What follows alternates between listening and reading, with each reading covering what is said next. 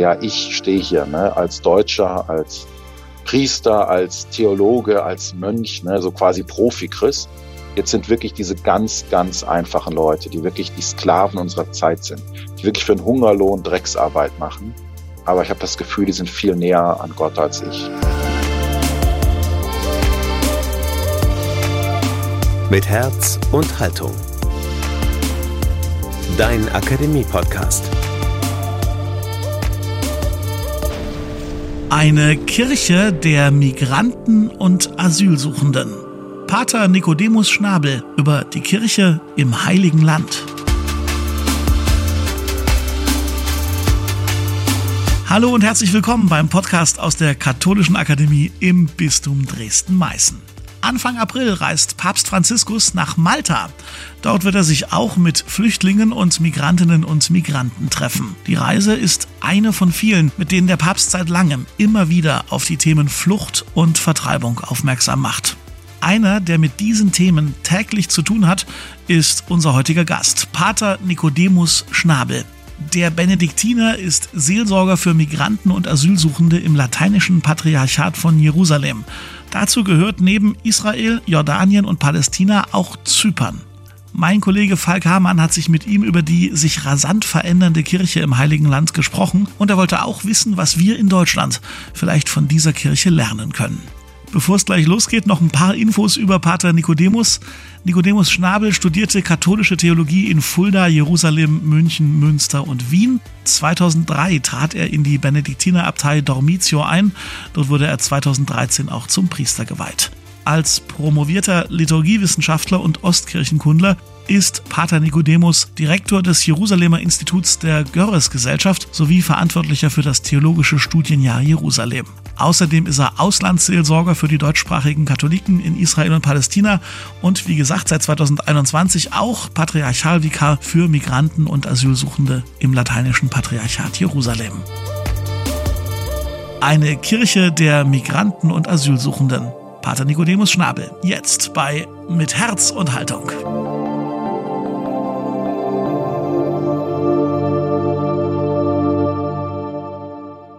Pater Nikodemus, schön, dass Sie heute hier sind. Ich freue mich, dabei sein zu dürfen. Anfang April reist Papst Franziskus nach Malta, um sich dort unter anderem mit Migrantinnen und Migranten zu treffen. Die Reise war ja eigentlich schon für das Frühjahr 2020 geplant und wurde dann aber wegen Corona verschoben. Und irgendwie äh, gilt das ja auch für das Thema Migration ein bisschen. Das ist äh, während der Pandemie etwas in den Hintergrund getreten.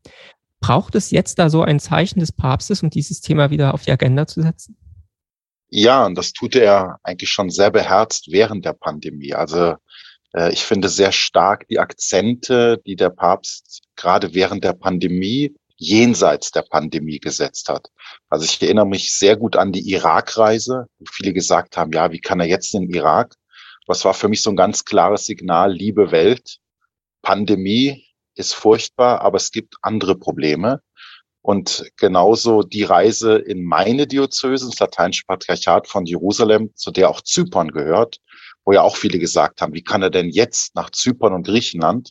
Da war genauso dieses Signal, äh, ich finde auch sehr an die westliche Welt. Liebe westliche Welt, Pandemie ist furchtbar, aber es gibt eben andere drängende Probleme. Und da war ja auch die große Überschrift, ähm, neben der Frage von Flucht und Migration, die der Ökumene und auch die, äh, dass mitten Europa in Zypern es eine geteilte Hauptstadt gibt.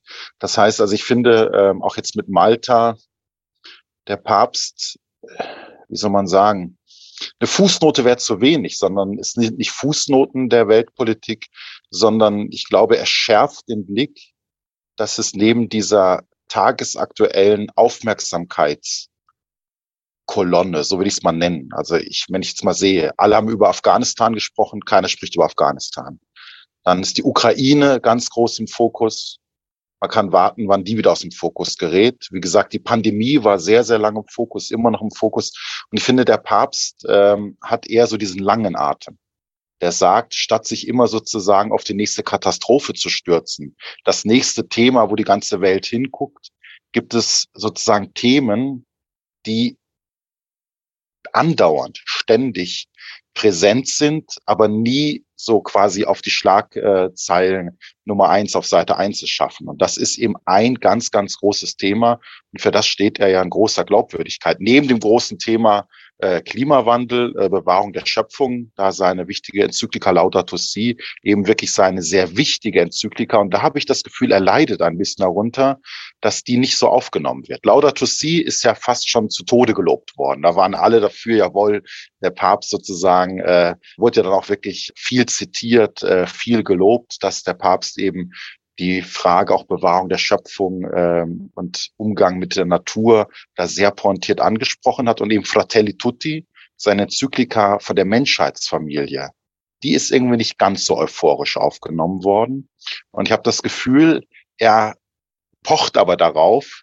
Und ich finde, jede seiner Reisen, eben Zypern, Griechenland, jetzt auch Malta, und er zitiert ja auf diesen Reisen auch immer wieder Fratelli Tutti, ist, glaube ich, ein Pochen. Bitte lest auch diese Enzyklika. Es ist mir ein Herzensanliegen, dass wirklich wir eine Menschheitsfamilie sind und wir müssen uns eben fragen lassen, gerade als privilegierter Westen, wie gehen wir um mit unseren Geschwistern, die eben unter anderen Bedingungen leben und zum Teil ja auf der Flucht auch sind. Haben Sie eine Idee, warum Fratelli Tutti im Vergleich zu Laudato Si so schlecht angenommen wurde, vergleichsweise? Ja, also mein Verdacht ist, wenn wir jetzt schauen, gerade auf die katholischen Länder, ich glaube, es gibt doch einen ziemlich großen Konsens, dass wir sagen, wir müssen irgendwie anders umgehen mit der Schöpfung, mit der Natur. Und äh, wenn man jetzt auch ökumenisch schaut, der ökumenische Patriarch von Konstantinopel, die Nummer eins der Orthodoxie, ist ja da ein ganz großer Vorreiter, eben der sogenannte grüne Patriarch, der ja auch zitiert wird, übrigens Laudato Si. Auch das äh, hochinteressant, dass ein Papst einen ökumenischen Patriarchen zitiert äh, und auch wieder immer wieder lobend erwähnt. Das kann man sagen, ist jenseits von liberal, konservativ, links, rechts doch irgendwo mehrheitsfähig. Gut, es kann, mag auch Splittergruppen geben, die sagen, ja, das ist alles äh, ein Wahn und alles super. Aber ich würde sagen, da erreicht man doch einen hohen Konsens. Bei Fratelli Tutti, wenn wir eben auch an wirklich sehr katholisch geprägte Nationen, auch in Europa denken, gibt es durchaus, also bis hin äh, zu Bischofskonferenzen, schon Fragen, ob man quasi seine Grenzen weit aufmachen soll für Menschen auf der Flucht. Man merkt es jetzt, es fällt Europa leichter, wenn die Flüchtenden ja Mitgetaufte sind. Also wenn wir an die Ukrainer denken, sei es Katholiken, Orthodoxen, aber es fällt dann halt schwerer, wenn die äh, Flüchtenden aus einem anderen Kulturraum kommen und eben nicht Christen sind. Da merkt man halt jetzt nicht eine ungeteilte Begeisterung bei allen äh, katholischen Ländern, katholischen Politikern, katholischen Gesellschaften, das ist dann nicht ganz so mehrheitsfähig. Ich glaube, das ist auch ein dickerer Brocken, den der Papst da bearbeitet. Und ich glaube, es ist auch eine größere Herausforderung. Ich glaube, die Menschen lassen sich lieber sagen, ja, pass mal besser auf und sei mal sensibler im Hinblick auf die Schöpfung, als du hast die Pflicht, jetzt eben auch einen Fremden, der Not ist, bei dir aufzunehmen. Das ist, glaube ich, grundsätzlich schon erstmal etwas zu bejahendes für jeden. Aber ähm, dann kommen dann schon noch Ängste rein, so Identitätsängste. Ja, das christliche Abendland und ja, und ja, eben sehr viele diffuse Ängste, gerade gegenüber dem Islam. Die kann man einfach nicht wegleugnen. Das ist einfach äh, ein großes Thema und eben auch Angst vor anderen Kulturen. Ich glaube, da, das, ich sag, ist ein schwierigeres Thema für viele Menschen. Sie hatten das jetzt gerade auch angesprochen. Durch den ähm, Angriff Russlands auf die Ukraine ist das Thema Flüchtlinge, Flucht, Vertreibung äh, ja quasi über Nacht wieder hier ins Bewusstsein getreten in Europa. Und man begegnet äh, dem Thema eigentlich mit einer überraschend breiten und auch starken Hilfsbereitschaft. So eine Aufmerksamkeit hätte man sich ja eigentlich für die Flüchtlinge, die über das Mittelmeer schon immer kommen und immer weiter kommen, auch gewünscht. Erklären Sie das wirklich allein aus äh, dem kulturellen Unterschied zwischen den ukrainischen Flüchtlingen und den Flüchtlingen aus Nordafrika? Nee, also ich glaube jetzt, also schon. Also ich meine, die Ukraine ist Teil von Europa. Da freue ich mich ja, dass es jetzt auch wirklich mal wahrgenommen wird. Oft hat man das Gefühl, Europa, das ist London, Paris, Rom, Berlin.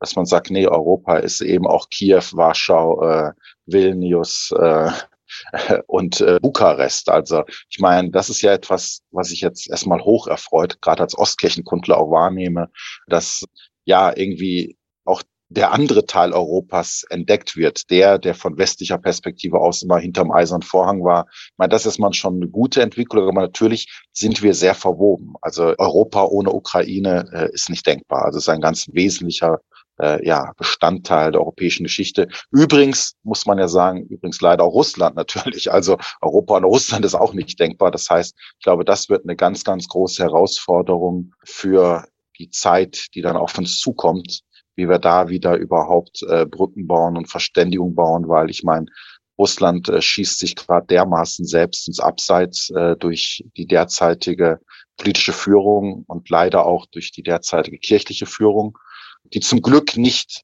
für alle stehen, aber leider, ich meine, gut, das wäre jetzt ein anderes Thema, aber wie gesagt, da glaube ich, das wird eine große Herausforderung, die wahrscheinlich Jahrzehnte dauert, dass wir wieder Brücken bauen, überhaupt, wie wir Europa auch wieder zusammenfügen in Versöhnung. Aber eben, das ist halt was anderes, wie eben, ja, der afrikanische Kontinent oder wie der asiatische Kontinent oder eben äh, der fruchtbare Halbmond. Das sind natürlich ganz andere kulturell Prägungen äh, eben auch religiös anders geprägt. Ich glaube, da ist diese Erfahrung des anderen, der Fremde, viel stärker als jetzt, sage ich mal, eine Ukrainerin, ein Ukrainer. Das ist natürlich einfach. Ich sag mal, naja, also rein optisch, ähm, wenn Sie sich vorstellen, eine U-Bahn, eine Ukrainerin, Ukrainer, wenn sie jetzt nicht als solchen sofort identifizieren können, könnte auch Deutsche, Pole, ähm, andere Europäer sein. Natürlich jetzt äh, jemand aus Afrika identifizieren sie sehr klar äh, als jemand von einem anderen Kontinent oder auch äh, jemand aus der arabischen Welt. Ich meine, das natürlich schon, wie gesagt, ich glaube, es gibt eine tief sitzende Furcht bei vielen Menschen vor wirklich dem Fremden. Und ich glaube, diese Fremdheitserfahrung, diese Unsicherheit, dieses, ja, äh, ist halt größer bei Menschen aus anderen Kontinenten wie jetzt bei Menschen aus der Ukraine. Sie haben ja von Berufswegen quasi sehr viel mit dem Thema Flucht und Migration zu tun. Sie sind seit September 2021 äh, Seelsorger für Migranten und Asylsuchende im lateinischen Patriarchat von Jerusalem. Vorher waren Sie auch, glaube ich, schon Ausländerseelsorger. Für die Deutschsprachigen, genau davor. Ja, genau, für die Deutschsprachigen. In unserem Vorgespräch haben Sie in Bezug auf die Kirche im Heiligen Land von einer Kirche der Migranten und Asylsuchenden, äh, Asylsuchenden gesprochen. Wie groß ist denn eigentlich der Anteil dieser Menschen, also von Flüchtlingen und Migranten an der Kirche im Heiligen Land? Ja, enorm. Da geht es eben nicht um ein Minderheitenphänomen, sondern äh, ja um die Mehrheit. Also nicht, nicht die absolute Mehrheit, aber ähm, wie gesagt, wir haben bald eine Parität erreicht, um einfach mal so Zahlen zu nennen. Das lateinische Patriarchat von Jerusalem ist eben einfach dieser klangvolle Name der römisch-katholischen Erzdiözese von Jerusalem, die eben vier Länder umfasst. Zypern, Israel, Palästina, Jordanien. Übrigens das hochspannend.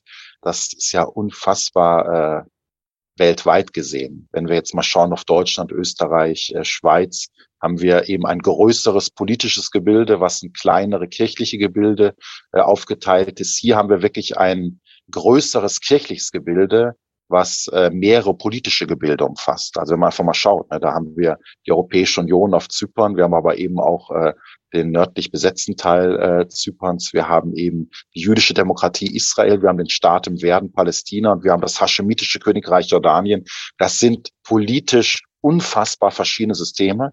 Auch wenn wir nach Palästina schauen, Gaza natürlich was anderes wie die Westbank. Ich meine, das schon hoch, hoch spannend ähm, diese Diözese, die da wirklich ähm, eben politisch gesehen auf ganz verschiedenen Parketten sich bewegen muss, mit ganz verschiedenen ähm, ja, Konstellationen politisch gesehen. Und eben die Mehrzahl der Christen ist von der Muttersprache Arabisch. Dann gibt es aber natürlich auch griechisch sprechende, türkisch sprechende, das sind sehr kleine äh, Gruppen auf Zypern und hebräisch sprechen, eine sehr, sehr, sehr kleine Gruppe, ist ein eigenes Vikariat auch. Und eben dieses, der lateinische Patriarch hat eben sechs Stellvertreter, Patriarchalvikare. Eben vier territoriale für die vier Länder, Zypern, Israel, Palästina, Jordanien. Einen, den ich schon genannt habe, für diese sehr kleine Gruppe äh, der hebräisch sprechenden Katholiken, ungefähr 800 bis 1000. Und dann gibt es eben mich mit dieser enormen Gruppe, da reden wir von etwa 100.000. Und diese 100.000, also zum Beispiel in ganz Palästina gibt es 50.000 Christen. Das heißt, meine Zahl ist schon mal doppelt so groß wie die Christen Palästina. In Israel gibt es jetzt nach neuesten Statistiken 187.000 Christen. Da sind jetzt aber zum ersten Mal auch schon Leute von mir mit eingerechnet. Das ist nämlich ganz interessant. Also das heißt, das ist statistisch ein kleiner Trick. Früher hat man immer gesagt 154.000. Da hat man nur die arabisch Sprechenden äh, gezählt. Also man kann schon sagen, also äh, ich habe schon mit einer enormen Größe zu tun, die wirklich mehr als so eine Fußnote ist. Und ähm, meine Migranten- und Asylsuchenden Kirche besteht aus zwei Phänomenen. Das eine Phänomen, das ist das kleinere Phänomen, das sind die Asylsuchenden. Da reden wir äh, aus Katholiken, Katholiken aus Eritrea und Äthiopien. Das ist übrigens eine sinkende Zahl, weil die Grenzen sind dicht. Es gibt quasi kaum noch Menschen, die es schaffen, durch die Wüste, durch den Sinai zu fliehen nach Israel. Das ist eben lange her. Da sind wirklich die Fluchtrouten unterbrochen, was natürlich auch eine Tragik in sich hat. Und äh, Israel bemüht sich sehr stark, diese Menschen eben auch das nennt man dann Resettlement, also quasi auch weiterzuleiten. Da ist gerade Kanada das große Traumgebiet. Das heißt, ich habe auch äh, wöchentlich verliere ich Gemeindemitglieder nach Kanada gerade aktuell. Äh, da ist die kanadische Bischofskonferenz auch sehr aktiv, weil Israel macht sehr klar, die sind äh, nicht wirklich willkommen. Natürlich aus humanitären Gründen sind sie Asylsuchende. Übrigens keine Flüchtlinge, sondern wirklich Asylsuchende. Flüchtlinge kennt Israel momentan ungefähr 150, eine ganz, ganz kleine Zahl, weil natürlich Israel äh, keinen Flüchtlingsstatus vergeben will, weil das berührt die Frage der Palästinenser auch. Das heißt, es hat unglaublich politische Auswirkungen. Das heißt, die meisten sind halt eben Asylsuchende, sind in so einem Limbo, in so einem Vakuum und gucken eigentlich, dass sie weiterkommen. Äh, ja, also momentan ist Kanada auf Nummer eins äh, der Traumländer. Wie gesagt, da habe ich momentan umfasst diese Zahl ganz allgemein äh, ungefähr 29.000 Asylsuchende, davon natürlich aber auch äh, viele Muslime, wenn man an den Sudan denkt äh, und auch Teile Äthiopiens, Eritreas und äh, aber auch ein großer Teil, Teil eben Christen und davon auch großer Teil Katholiken. Aber das ist eher ein sinkendes Phänomen. Das wachsende Phänomen ist die zweite Gruppe, sind die Migranten. Und das sind äh, Menschen, die hierher kommen, um zu arbeiten. Da habe ich eben die riesigen Gruppen Philippinen, etwa 40.000, Inder, etwa 40.000, Sri Lankesen, 13.000 und dann in kleinere Gruppen französischsprachiges Afrika, englischsprachiges Afrika, wachsend jetzt China, eine meiner Lieblingsgemeinden, ganz, ganz, ganz spannend. Das sind übrigens im Gegensatz zu den anderen Gemeinden, die zu 90 Prozent aus Frauen bestehen, jetzt Männer, die auch dann nicht wie die Philippinen, Sri Lankesen, Inder äh, in der Pflege arbeiten, sondern auf der Baustelle. Also die U-Bahn Tel Aviv wird gerade von Chinesen gebaut, darunter eben auch eine beträchtliche Anzahl Katholiken. Äh, und dann haben wir natürlich auch da noch, sage ich mal, ähm, ja, eigentlich schwindende Gemeinden, die jetzt wieder wachsen. Also Rumänen hatten wir mal sehr, sehr große Gruppe, die äh, schwindet, weil die Rumänen einfach nicht mehr so billig sind. Und die Ukrainer, wobei äh, das natürlich durch die jetzt die den aktuellen Krieg vermute ich mal, dass meine ukrainischen Gemeinden eher jetzt wieder zahlenmäßig nach oben gehen als nach unten. Wie gesagt, eine sehr sehr sehr bunte Truppe, äh, unglaublich spannend. Und ich habe eben auch vier Riten in meinem Vikariat. Ähm, weil wenn ich einfach so sage Inder, Inder ist nicht Inder. Das sagen die Inder mir auch immer, äh, weil ich am Anfang gesagt habe, ja, warum feiert ihr nicht zusammen? Da haben die Inder gesagt, ja, das wäre so, wenn man einem Deutschen sagt, geht doch zu den Franzosen Gottesdienst. Die können sich gar nicht untereinander verständigen, äh, sprechen verschiedene Sprachen, haben auch verschiedene Riten. So habe ich zum Beispiel die große Gruppe der Konkani-Inder oder der Gujarati-Inder, die im römischen, lateinischen Ritus feiern, in ihrer Sprache. Ich habe aber eine große Gruppe Malayalam-Inder, 16 Gemeinden, die halt im syro-malabarischen Ritus feiern. Dann die erwähnten Ukrainer feiern im byzantinischen Ritus. Die Eritreer, Äthiopier, meine äh, Asylsuchenden feiern im Geez-Ritus. Ja, und eben die Philippinen äh, und die Sri Lankesen vor allem im lateinischen, römischen Ritus. Also ich habe quasi mehrere Sprachen und vier Riten. Also es ist eine unglaublich, ja, unfassbar bunte, reiche Welt. Und ich bin sehr, sehr dankbar, dass ich diese Schwestern und Brüdern beistehen darf, liturgisch, pastoral, sozial, rechtlich, medizinisch. Also es ist eine enorme Aufgabe, die viel herausfordert, aber auch unglaublich äh, einen beschenkt und reich macht, weil, also erstmal so eine Erfahrung, zum Beispiel meine Konkani in dann Tel Aviv, die sind so viele, die müssen sich Basketballhallen anmieten, wenn sie mit 2000 Leuten feiern. Und wenn sie dann einfach da stehen und sie haben so eine, ja, 2000 Menschen, die wirklich, ja, ausgebeutet werden, die modernen Sklaven sind und dann aber diese Gebetsintensität merken, die Freude merken. Also mir geht's immer so, ich stehe dann am Altar und muss mit den Tränen kämpfen. Es geht mir wirklich fast bei jeder meiner Gemeinde so, wo ich denke, ja, ich stehe hier ne, als Deutscher, als Priester, als Theologe, als Mönch, ne, so quasi Profi-Christ. Jetzt sind wirklich diese ganz, ganz einfachen Leute, die wirklich die Sklaven unserer Zeit sind, die wirklich für einen Hungerlohn Drecksarbeit machen aber ich habe das Gefühl, die sind viel näher an Gott als ich. Also es ist ein großes Geschenk, diese Aufgabe. Bei dieser ganzen Vielfalt, die Sie jetzt erwähnt haben, also von Traditionen, Riten, Liturgien, gibt es auch nach Ihrer Erfahrung ein starkes Gefühl von Einheit als Christen dieser verschiedenen Gemeinden? Vor allen Dingen ja eine Situation, wo man Minderheit in diesem Land ist, also deutliche Minderheit. Genau, das ist das, äh, wo wir massiv dran arbeiten und das sehe ich sehr positiv. Und wir haben zum Beispiel in Tel Aviv, dort ist der Schwerpunkt im Süden Tel Avivs. Dort haben wir auch eine Kirche, die ist hochinteressant. Da kann man davor stehen und sieht sie nicht, weil es ist eine umgebaute Fabrikhalle. Das berühmte Our Lady Women of Valor Center, also unsere liebe Frau ja, von der Tapferkeit, könnte man übersetzen, sozusagen, äh, quasi ein Marientitel, ähm, ja, der sehr, sehr speziell ist. Weil man einfach sagt, 90 Prozent unserer Frauen sind wirklich, ja, das sind das sind Frauen, da kann man nur den Hut ziehen, die wirklich äh, ja oft ihre Familie äh, zurücklassen, daheim lassen und wirklich hier schuften, dass die Familie, ein ganzes Dorf vielleicht durchkommt und die wirklich einfach Lust auf Zukunft haben und einfach äh, also das ist schon enorm, welche, welche, welche, welche Kraft und Resilienz diese Frauen haben. Und eben diese Fabrikhalle, das ist unsere Hauptkirche im Süden Tel Avivs. Dort haben wir am Wochenende 13 Eucharistiefeiern der Regel 300 Leute passen rein. Meistens stehen noch 200 auf der Straße, so wir haben 500 Leute pro Gottesdienst.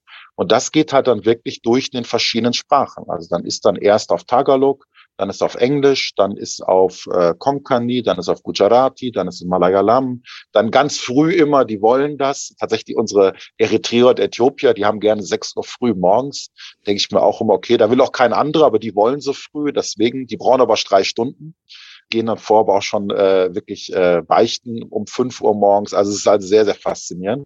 Und dann ist einfach sozusagen, dieser Raum wird eben genutzt. Und das ist ganz spannend, weil wir haben eine ganz kleine Mini-Sakristei, da sind dann verschiedene Schränke. Und dann steht dann ein Schrank, steht dann Sri Lanka, anderer Schrank steht Indien, anderer Schrank steht äh, Eritrea, anderer Schrank äh, äh, steht Philippinen. Also hat quasi jeder auch so, weil die haben natürlich auch verschiedene Geschmäcker, was die türkische Gewänder betrifft und, und wie die Art, die Ministranten sich kleiden. Und das ist wirklich so eine Kirche, die wirklich international genutzt wird.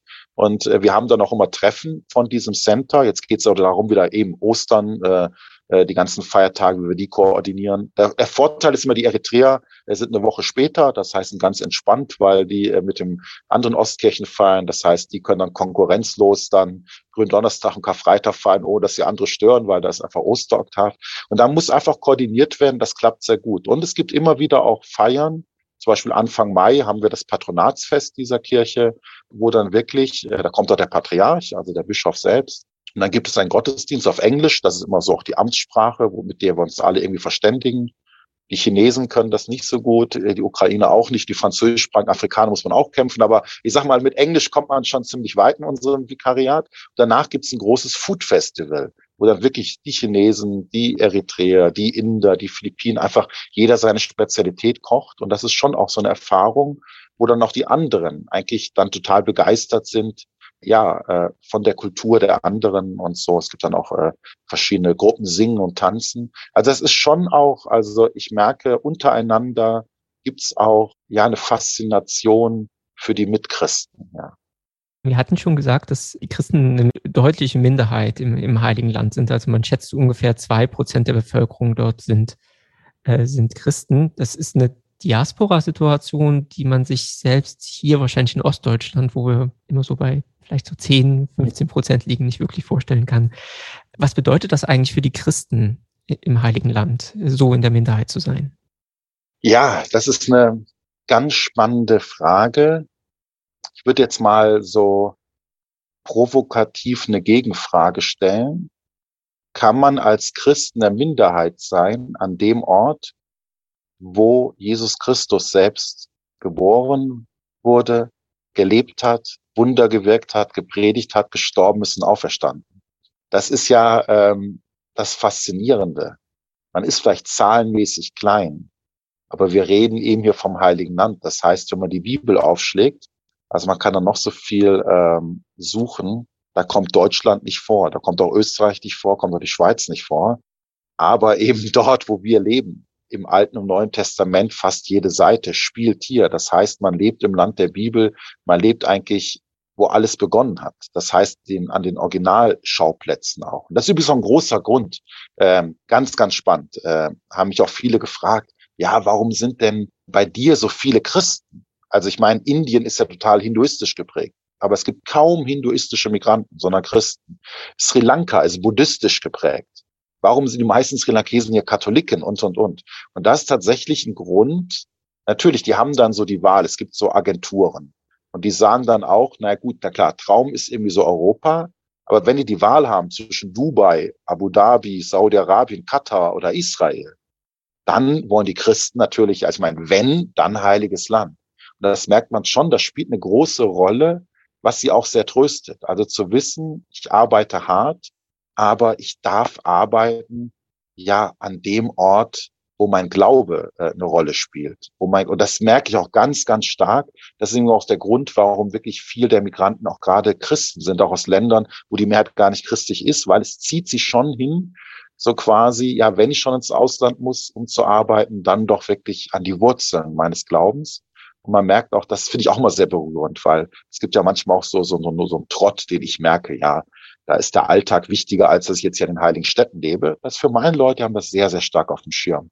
Jetzt zum Beispiel in der Fastenzeit, die Sri Lankesen, jeden Freitag äh, gehen die den Kreuzweg hier auf die Via Dolorosa im Kreuz und so. Das spielt für sie auch eine große Rolle. Also das ist schon faszinierend. Deswegen sozusagen die Frage, Minderheit ist ja nochmal was anderes. Es ist, man, es fühlt sich halt eben anders an, äh, weil man ist zwar zahlenmäßig wenig, aber sozusagen das Land äh, umarmt einen doch von seiner Geschichte und seinem Spirit her. Und natürlich ist es auch voller Kirchen und Klöster. Das heißt, genau, das, das sozusagen, äh, würde ich sagen, es gibt schon das Gefühl, jeder Christ hat irgendwo hier eine Heimat. Die andere Sache ist natürlich, die Minderheit sein hier ist etwas anderes wie jetzt in Deutschland, gerade auch im Osten Deutschlands, weil die anderen sind eben nicht religiös Indifferente, die sagen, ja, Religion ist Privatsache, sondern die anderen, wenn ich mal so sagen soll, sind ja selbst hochreligiös, eben gläubige Juden, gläubige Muslime. Das heißt, das ist natürlich auch nochmal sehr, sehr spannend. Das heißt, das Thema Glaube ist jetzt kein skurriles Thema, kein abseitiges Thema, sondern ist Thema. Und äh, das ist auch spannend. Das heißt, meine Leute sind dann eher auch gewohnt, dass sie auch immer mal wieder Rede und Antwort stehen müssen. Ja, warum sie das denn glauben, was sie glauben und eben Glaube ist ja durchaus auch ein Smalltalk-Thema. Ähm, und natürlich, es gibt, um auch das Negative zu sagen, natürlich die Erfahrung, dass manche meiner Menschen eben auch keine Religionsfreiheit erfahren. Also manche von denen haben halt Arbeitgeber, die sagen, hier bitte kein Kreuz, keine Bibel, kein Wort Jesus und dürfen eben auch nicht in Gottesdienst gehen. Und das ist der Grund, warum viele meiner Priester bieten auch Gottesdienste an, mittwochs abends 21.30 Uhr in irgendeinem angemieteten Fitnesscenter, weil tatsächlich die äh, Leute dann halt sagen, ja, ich gehe mal kurz Luft schnappen oder ich gehe mal kurz einkaufen, oft auch einer Shopping Mall und nehmen dann schnell noch einen Gottesdienst mit. Also wir müssen auch sehr kreativ sein, weil natürlich ähm, je nach Arbeitgeber unserer Leute. Klar, es gibt auch den Fall, wo der Arbeitgeber ähm, die Leute zur Kirche fährt und wieder abholt. Das ist das der, der, der wunderbar Fall. Aber es gibt auch die, die wirklich heimlich sich in die Kirche schleichen. Äh, und deswegen bieten wir auch sehr originelle Zeiten und Orte an, um Gottesdienst zu feiern. Also viele, viele Fragen. Aber ich würde immer problematisieren, wenn jemand sagt, wir Christen sind hier eine Minderheit, aber wir sind doch immer im Heiligen Land. Das Heilige Land ist ja nach wie vor leider sehr stark geprägt von dem Konflikt zwischen Israelis und Palästinensern. Wie verorten sich Christen eigentlich da in diesem Konflikt? Äh, sind die eher neutrale Vermittler oder ist das überhaupt nicht möglich, das zu sein? Genau, da sprechen Sie ein ganz, ganz spannendes Thema an, weil wenn man meine Leute abzieht, wenn man die sozusagen nicht kennt, ich gebe zu, also ich bekenne mich ja schuldig und ich merke das auch übrigens ein ganz großes Phänomen, dass auch innerhalb der Ortskirche meine Leute unbekannt sind. Weil natürlich viele von denen sind illegal, sind unsichtbar, weil sie natürlich jetzt auch nicht in Bethlehem, Jericho, Jerusalem, in den, in, sag mal, den, den kirchlichen, christlichen Orten leben, sondern eben in Ranana, äh, Rehovot, Petach Tikva, äh, Süden Tel Aviv, so sonst keine Christen leben. Äh, das heißt, die sind einfach unsichtbar gemacht, auch von den eigene, von der eigenen Kirche oder machen sich selbst unsichtbar weil sie eben, wie gesagt, den Glauben auch heimlich zum Teil leben. Das heißt, wenn man die wegzieht, haben wir natürlich der normale Christ, ist natürlich der arabisch sprechende Christ, der palästinensische Christ, der entweder in Palästina lebt oder in Israel, aber da vor allem in Nazareth, eben auch im arabisch sprechend geprägten äh, Teil Israels und hat, sage ich mal, eine natürliche Verbindung einfach mit der palästinensischen Sache, weil er natürlich da einfach Teil der arabisch sprechenden Bevölkerung ist. Äh, natürlich gibt es auch Ausnahmen, die dann ähm, sagen, na gut, Israel ist trotzdem unsere Zukunft, weil Palästina wird irgendwie islamistisch unterwandert. Natürlich, also ich meine, es gibt keine Position, die es nicht gibt. Spannend sind jetzt halt, und das macht es interessanter, ich würde nicht sagen komplizierter, meine Leute. Weil meine Leute arbeiten halt in Israel. Die können dann im Zweifelsfall paar Brocken Hebräisch, aber keinen Brocken Arabisch und leben halt einer jüdischen Mehrheitsgesellschaft. Die haben im Zweifelsfall noch nie einen Palästinenser lebend gesehen, sondern die leben dann halt in Ranana, Petach Tikwa. Und wenn der Arbeitgeber mal keine Ahnung mit dem redet, wird natürlich erzählt, wie schlimm die Palästinenser sind. Und das heißt, das Spannende wäre, dass eigentlich die palästinensischen Christen mehr lernen und erfahren, pass mal auf, auf der anderen Seite gibt es auch Christen, die Hebräisch sprechen. Das ist eine kleine Minderheit von denen, die wirklich permanent da sind. Aber auch ganz, ganz viele Migranten, die dieselbe Taufe haben wie du. Weil es gibt eben keine palästinensische, israelische, deutsche, französische Taufe. Es gibt wirklich nur die eine Taufe. Und umgekehrt, meine Leute, wäre spannend, dass die erfahren, du, pass mal auf, da in Bethlehem, in Gaza, gibt es auch Geschwister, von denen die dieselbe Taufe haben. Und eigentlich sprechen sie jetzt eigentlich eine ganz, ganz spannende Hausaufgabe an, wo wir, glaube ich, als Christen eine unfassbar prophetische Mission hätten. Wenn wir glaubwürdiger untereinander Solidarität zeigen mit den verschiedenen Lebensumständen und Herausforderungen der verschiedenen Christen. Also ganz konkret, wenn meine Leute verstehen, was es für einen Christen in Gaza bedeutet, dort Christ zu sein, oder für einen Christen in der Westbank bedeutet, Christ zu sein. Und wenn umgekehrt die Christen in Palästina und in Israel, die Arabisch sprechenden, mehr verstehen, was bedeutet es, indische, philippinische, sri-lankesische Arbeitskraft in Israel zu sein äh, oder eben katholische Asylsuchender aus Eritrea. Das finde ich wäre eine unfassbar spannende Sache, wenn wir eben diese christliche Solidarität stärker leben würden, weil das ist eine Sache, ich habe zum Glück ja auch viele jüdische und muslimische Freunde. Und das Spannendste ist, was die am Christentum finden, ist, äh, übrigens am irritierendsten finden sie die Trinität.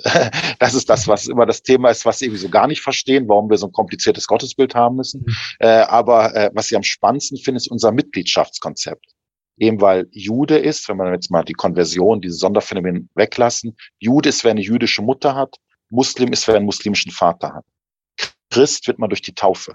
Und ich finde, das ist das, wo die anderen beiden großen Religionen eigentlich fasziniert auf uns schauen, dass wir, und das predigen wir ja so gerne, aber wenn wir das stärker leben würden, dass eigentlich das der christliche Glaube durch die Taufe uns eigentlich herausreißt aus diesen innerirdischen Zuschreibungen von Familie, äh, Ethnie, Staatsangehörigkeit, Volkszugehörigkeit, wie auch immer, und eigentlich in diese neue Familie einpflanzt, dass wir wirklich durch die Taufe Geschwister sind. Und wenn wir das glaubwürdiger leben würden und wirklich sagen würden, ja, eben, der äh, Christ auf Zypern, genauso wie der christliche Beduin in Jordanien, wie der Christ im Gazastreifen, äh, wie eben die sogenannte illegale philippinische Putzfrau, wie der sogenannte illegale äh, Asylsohn aus Eritrea. Wir sind alle Geschwister. Wir gehören zur einen Kirche. Und wir interessieren uns für die Probleme des jeweils anderen und für die Freude, Hoffnung, Sorgen, Nöte, alles, also im Sinne von Gaudium et Spes. Das wäre ein Traum. Das ist für mich auch der große Wunsch und die Vision für das Heilige Land. Wir könnten wirklich hier ja prophetisch echt voranschreiten. Ich würde jetzt gern vom Heiligen Land nochmal den Blick wieder zurück nach Europa wenden. Am Anfang hatten Sie ja kurz schon gesagt, dass eine Erfahrung, die Sie gemacht haben in der äh, Begleitung und der Seelsorge mit Christen im Heiligen Land, ist, dass Sie beeindruckt waren von der Intensität und Lebendigkeit des Glaubens vieler Migrantinnen und Migranten, gerade vor dem Hintergrund der jeweils eigenen Leidensgeschichte, die diese Leute durchgemacht haben. Ist die Begegnung oder das Zusammenleben mit Flüchtlingen und Migranten vielleicht dann gerade für eine Kirche wie die in Deutschland auch eine Chance, also eine Kirche in Deutschland, wo eigentlich über die Jahre umgekehrt sich die Kirchen immer mehr leeren und immer weniger Leute zum Gottesdienst gehen? Absolut, absolut. Also das, also was Sie da ansprechen, kann das nur mit mehreren Ausrufezeichen äh, äh, versehen, weil was ich ja auch lernen musste und ich gebe dazu, ist ein Lernprozess. Ich bin jetzt bald 20 Jahre hier Mönch ich habe mich immer interessiert für die Ökumene, also für die ganzen Kopten, Syrer, Äthiopier, Armenier, Griechen und wie gesagt, also Ostkirchen, das war mein Ding, war auch öfters in Gaza, war also eben der Nahostkonflikt, Judentum, äh, Islam, alles spannend, habe ich wirklich jahrelang war das mein Ding. Wenn ich ehrlich bin, ich war echt bisschen und ich schäme mich dafür, aber gut, man darf ja immer dazulernen. Ich war blind für das Phänomen, dass es da noch eine Riesenzahl anderer Christen gibt. Ich wusste von denen eben im Hinterkopf, ja, da gibt es noch ein paar andere. Aber jetzt, wo ich dann auch die Zahl erlebe, also wir reden ja nicht von Zahlen, auch wie jetzt in Deutschland, ich sage, ich habe jetzt da irgendwie so paar tausend Inder, sondern die sieht man ja, das sind ja hochaktive. Also sagt, viele meiner Priester hören erstmal drei Stunden Beichte vom Gottesdienst, weil einfach die Massen kommen. Wenn man das dann sieht, okay, wie blind war ich äh, für diese Geschwister? Und meine Frage ist ja, Deutschland ist ja ähnlich. Also es ist ja nicht so, also ich kann das ja ähm, einfach nur vermuten. Es wird ja auch in Deutschland Filipinos geben, die irgendwo arbeiten der Pflege. Und äh, es wird ja auch in Deutschland, ich meine, diese, das ist, also das ist ja sicher kein äh, spezielles Phänomen, dass es nur in Israel gibt. Die Frage ist ja, also ich kann ja nur vermuten, und Deutschland ist ja äh, zehnmal größer als Israel. Äh, also man kann ja nur erahnen, wie viele Zehntausende, wahrscheinlich Hunderttausende katholische Migranten auch in Deutschland leben. Und die Frage ist halt wirklich, ähm, jetzt mal ganz provokativ, wie viele Katholiken in Deutschland haben eventuell irgendeine Putzfrau, die bei ihnen sauber macht, die wahrscheinlich auch katholisch ist. Also, aber die Frage ist, wird es so wahrgenommen, dass sozusagen die Putzfrau, die da, die da irgendwie oder keine Ahnung, in der Pflege, wo man vielleicht die Oma ins Altenheim gegeben hat, dass wahrscheinlich die Pflegekraft auch katholisch ist aus dem Ausland. Also die Frage wäre für mich, haben wir eigentlich diesen Blick, dass wir sagen, dieser ganzen, sag mal, depressiven Stimmung, wie ich Deutschland wahrnehme. Ich nehme Deutschland ja gerade wahr, die Zahlen sinken, die Kirchen werden leerer und wir haben glaubwürdig, also ist ja alles irgendwie Entschuldigung, wenn ich jetzt mal sehr provokativ bin. Manchmal ist, wenn ich immer so Pressekonferenzen sehe von deutscher Kirche, ist es immer so Wissen wie, wie auf einer Beerdigung. Alle gucken ganz betröppelt und irgendwie alles geht nur runter und man ist irgendwie ganz betroffen und so. Die Frage ist, das würde ich mir wünschen. Haben wir überhaupt den Blick dafür, dass, und das vermute ich sehr stark, dass die Kirche in Deutschland auf anderen Feldern wächst, eben durch Zuzug von, ja, eben sei es jetzt aus äh, Osteuropa, Südosteuropa, aber sei es auch durch aktiv angeworbene äh, Arbeitsmigranten, Pflegekräfte äh, aus den Philippinen, aus Indien, aus Sri Lanka. Ich vermute, es sind dieselben Länder wie auch in Israel, vielleicht noch äh, ein paar andere Länder. Und spannend fände ich, ich meine, gut, ich erinnere mich noch an diesen Skandal bei Tönnis, da waren es ja Rumänen, die im Gespräch waren. Ich habe ja auch sehr viele katholische Rumänen hier, gesagt, auch wenn sie orthodox sind, ich meine, wir dürfen da gern noch ökumenisch, solidarisch äh, die, das Herz weit machen, aber haben wir eigentlich den Blick dafür, dass katholische Kirche auch Geschwister gibt, die wir nicht so im Blick haben, die ganz andere Lebensumstände haben, ja, die vielleicht auch nicht Deutsch können, vielleicht nur sehr, sehr gebrochen. Und ich würde mir wünschen, und ich glaube, da wäre auch die deutsche Kirche sehr prophetisch. Und da muss ich leider auch jetzt mal sehr kritisch und sehr scharf werden. Ich habe mich dazu auch geäußert im Vorfeld der letzten Wahlen für das Zentralkomitee der deutschen Katholiken. Ich meine, es gab eine Chance zuzuwählen, Persönlichkeiten. Ich habe sehr konkrete Vorschläge gemacht. Also wenn man allein, wer im Deutschen Bundestag sitzt, katholisch ist und nicht in Deutschland geboren ist. Das ist eine enorme Zahl. Ich habe ganz konkrete Namen genannt. Man sagt, die hätte man zuwählen können. Und ich muss sagen, das war für mich eine große Enttäuschung. Dass sozusagen das Zentralkomitee der deutschen Katholiken wirklich mit die deutscheste Veranstaltung ist, die wir haben, wo wirklich eine überwältigende Mehrheit, ja, gebürtige Deutsche sind, mit zwei deutschen Eltern da würde ich sagen, das spiegelt doch schon seit langem nicht mehr die Kirche in Deutschland wieder.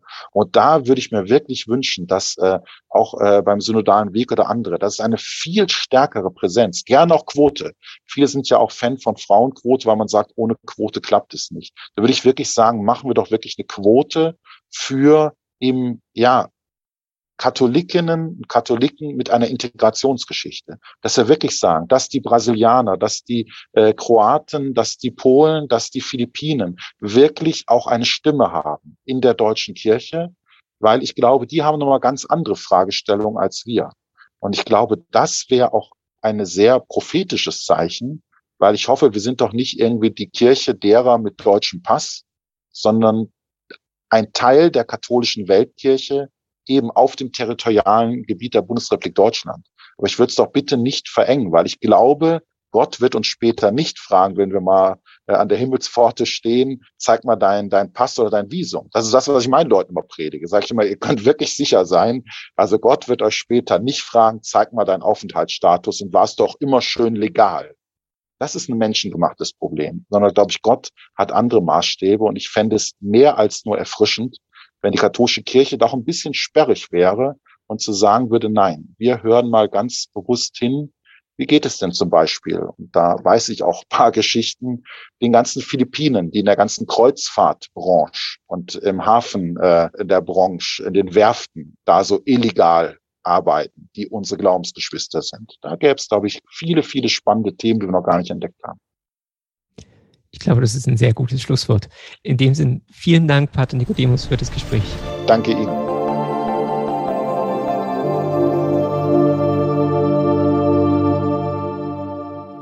Das war das Gespräch von Falk Hamann von der Katholischen Akademie im Bistum Dresden-Meißen mit Pater Nikodemus Schnabel.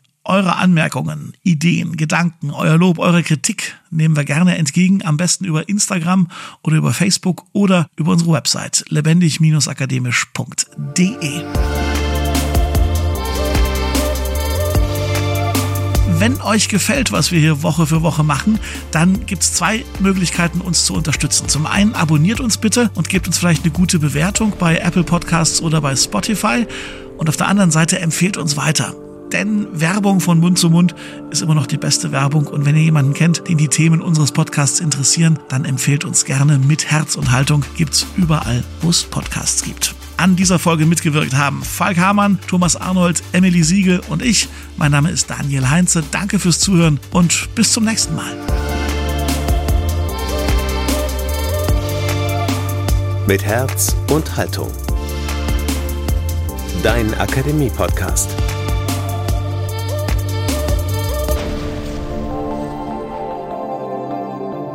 Ein Angebot der Katholischen Akademie im Bistum Dresden-Meißen.